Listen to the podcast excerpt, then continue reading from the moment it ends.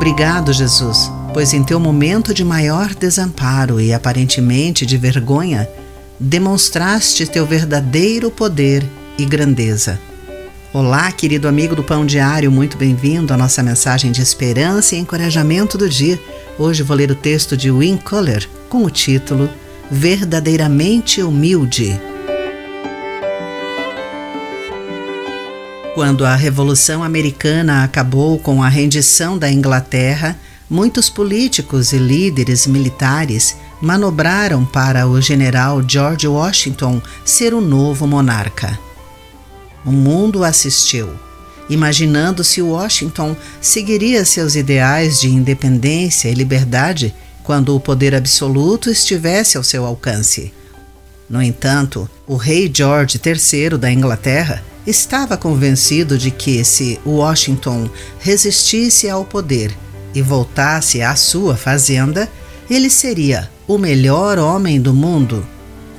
O rei sabia que a grandeza evidenciada em resistir ao fascínio pelo poder é sinal de verdadeira nobreza e valor. Paulo sabia disso e nos encorajou a seguir o caminho de Cristo.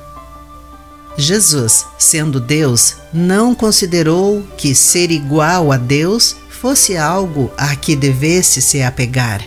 De acordo com Filipenses capítulo 2, versículo 6. Em vez disso, abriu mão de seu poder, tornou-se escravo e humilhou-se e foi obediente até a morte. Aquele que detinha todo o poder, renunciou a cada parte dele por amor. E, no entanto, na derradeira inversão, Deus exaltou Cristo de uma cruz para criminosos ao lugar de mais alta honra. Jesus, que poderia exigir nosso louvor ou nos forçar a obedecer, abdicou de seu poder num ato de tirar o fôlego que conquistou a nossa adoração e devoção. Por sua absoluta humildade, Jesus demonstrou verdadeira grandeza, colocando o mundo de cabeça para baixo. Querido amigo, a humildade de Jesus o faz reconsiderar sua definição sobre grandeza? Pense nisso. Eu sou Clarice Fogaça e essa foi a nossa mensagem do dia. A palavra de encorajamento que você ouviu foi extraída do devocional Pão Diário. Para conhecer mais recursos e falar conosco, visite o site www.pandiario.org.